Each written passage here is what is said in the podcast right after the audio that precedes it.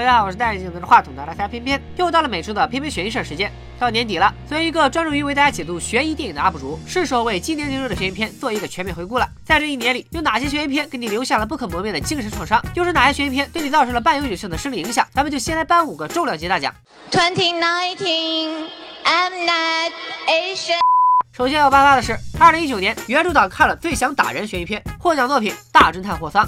电影的剧情简介上是这么写的：在中俄边境有一个富裕而神秘的城市满洲，呃，不是，呃，黄金城，这里发生了一起离奇的谋杀案，最大的嫌疑犯是一名叫江南野的怪盗。大侦探霍桑临危受命追查此案，剧情简介写的煞有其事，但看完开场你会把它抛之脑后，因为剧情什么的都不重要。电影的重点在于每一场戏时主演韩庚的不停变装。大侦探霍桑的原著其实非常有来头，他根据始于1914年的小说《霍桑探案集》改编，堪称中国侦探小说的鼻祖。但到了电影里，除了主要角色的名字之外，看不出原著半点影子。要是逻辑能自洽，原著党也未必不能接受。然而大侦探霍桑另辟蹊径，不仅剧情部分做了很多娱乐化处理，连人设也全面魔改。比如片中尹正饰演的包狼，本应是一个华生式的人物，勇敢坚毅，又独特的方式辅助。助霍桑破案，但片中的暴龙就像个舔狗，没事就讲个冷笑话刷一下脸，然后就像这部电影的所有配角一样，用自己低于水平线的智商衬托韩庚的天才。至于饰演男主角霍桑的韩庚，破案全靠编剧作弊，他发现的线索都是突然出现，开片时你根本体验不到烧脑的快感，只需要把自己的智商也下压，当自己是个傻子，看着韩庚一个人进行表演就可以了。而且韩庚举手投足间还有两百分之九十八，油田四子没有他的名字，简直就是我国石油工业的一大损失。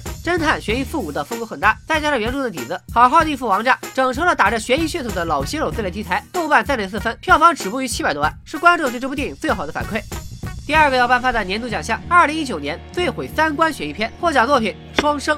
这部电影我在公众号里吐槽过，剧情乍一看很悬疑，说艺校学生李品通过网友微微获得一份兼职工作，工作内容是为独居女孩涛画一幅悄悄画。为此，他来到了一处偏僻的豪宅，就发现眼前这个坐着轮椅的女孩不一般，家里连续出现灵异现象，背后难道另有阴谋？看过原片的我告诉你，背后没有啥阴谋，背后是他姐姐，他姐姐就是微微，他和他姐姐是背靠背的连体婴，共用一个心脏，微微一直藏在轮椅的暗格里。按说这样的设定也算猎奇，但电影却没有好好利用这个悬疑做戏，更多的篇幅用在了描绘三位主角的混乱关系上。编剧安排李品一边和姐姐网络一线牵，真心热恋缘，一边用各种手段勾搭妹妹，让男主角周旋在两个女孩之间。当他得知姐姐就藏在轮椅后面的暗格里时，被迫在姐妹之间二选一的李品直接抛弃了网友，选择了现充。他选择的理由是，他没你坚强，所以我想留在他身边保护他。这真是渣男渣出了风格，渣碎了我的三观。既然你选择了需要呵护的那一个，那你当初为什么还要撩人家貌似坚强的姑娘呢？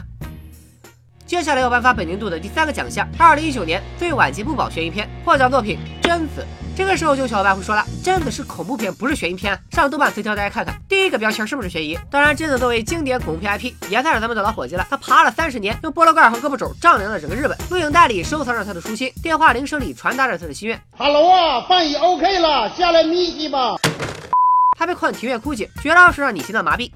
他就是日本最恐怖的鬼怪之王。贞子最早出场是在铃木光司创作的系列科幻小说里，导演中田秀夫根据这个系列，在恐怖片《午夜凶铃》中塑造了贞子的荧幕形象。她的倒翻死鱼眼、白色病号服、水灵灵的长发，都成为了日本恐怖片崛起的经典标志。在这之后，贞子的故事拍了一堆，连美国版都拍了至少三部。三年后的现在，贞子之父中田秀夫不忘初心，又拍摄了一部贞子的起源电影，而且偏偏就直接用了“贞子”这两个大字，一部具有跨时代意义的反清宣传教育片就这样诞生了。这次贞子转世投胎，成了一个具有超能力的小姑娘。主角也不再甘于被贞子追杀，这次她要当贞子的妈。在这部电影里，你将看到贞子的转世被鬼吓，贞子的转世被自己吓，恐怖感全靠 jump scare，连带着贞子本人都一起吓。号称《午夜凶铃》的起源故事，但一点起源都没讲，更像是《X 战警：黑凤凰》的姐妹篇，讲述一名拥有超能力的变种人如何在家庭暴力、校园暴力和社会暴力的压迫下，怎样一步步的变成植物人的。最后，希望贞子老师能将重心放在生活上啊，多旅游少拍片，给自己的心灵放个假。今天要公布的第四个奖，二零一九年最逻辑混乱悬疑片。一部电影逻辑混乱，你要想讲明白它的故事就特别难，因为它不仅仅是不按常理出牌，而是大家斗地主的时候呢掏出了麻将。这个奖我就能颁给曾解说过的预点游戏。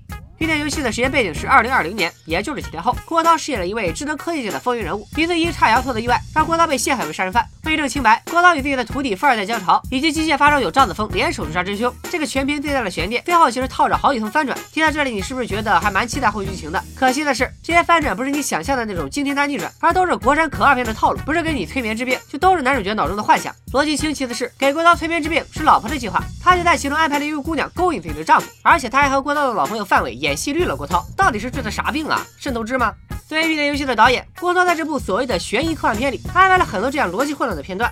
除了给自己加了一堆惊喜之外，他还让老中青三个女人围着自己团团转。这些恶趣味满足了导演自己，却让整部电影的故事线七零八落。而影片中对于未来科技的想象也乏善可陈，止步于 AI 语音助手、悬浮的球形机器人以及裸眼 VR 和触摸键盘。电影里的浮华道倒是别有想象力，巴啦啦小魔仙风格混搭中国有嘻哈，你还会看到浑身是灯泡的别针造型，以及二零二零年的杀马特。一年游戏的豆瓣评分创下了今年的烂片记录，只有二点九分，险些可以和《富春山居图》媲美。郭涛老师，奥利给！接下来要颁发第五个奖，二零一九年最虎头蛇尾悬疑片。这个奖要是颁给悬疑剧，那肯定是轮到你了，没跑了。但如果从电影里挑，经过谨慎思考，我就能颁给周迅主演的《保持沉默》。这部电影的导演很有来头，是一位曾经拿过普利策戏剧奖的大拿。电影的阵容也特别强悍，金马金鸡金像影后周迅，老戏骨吴镇宇加祖峰，这个天团组合拍一部悬疑电影，怎么着也得七分吧？电影的开头就特别的勾人，因为当红歌星遭人刺杀，犯罪嫌疑人找到的律师是周迅，他竟然和死去的歌星长得一毛一样，而这位嫌疑人竟然是死去歌星的儿子。负责这起案子的检察官是吴镇宇，他和周旭还曾经是恋人。电影的前半段却在周迅和吴镇宇的双线叙事中展开，这部分的电影剧情可谓跌宕起伏，层层铺垫。可铺垫完了，剧情部分突然双线并单线，以回忆为主要方式开始揭秘。说是揭秘，其实最后的凶手还是最初的那个嫌疑人。他一通回忆后，莫名其妙就被神经病了，疑点还没解答完，他一个情绪激动，居然自杀了。而随着嫌疑人的自杀，电影自动开始收尾，根本不管还留了一大堆坑没有填。我学妹最关心的问题就是为什么律师和歌星长得一模一样？等走完工作人员名单也没有任何彩蛋解释，这是要给续集一个机会，还是想让大家？就像电影名字一样，闭嘴自己琢磨去呢？咱也不知道，咱也不敢问。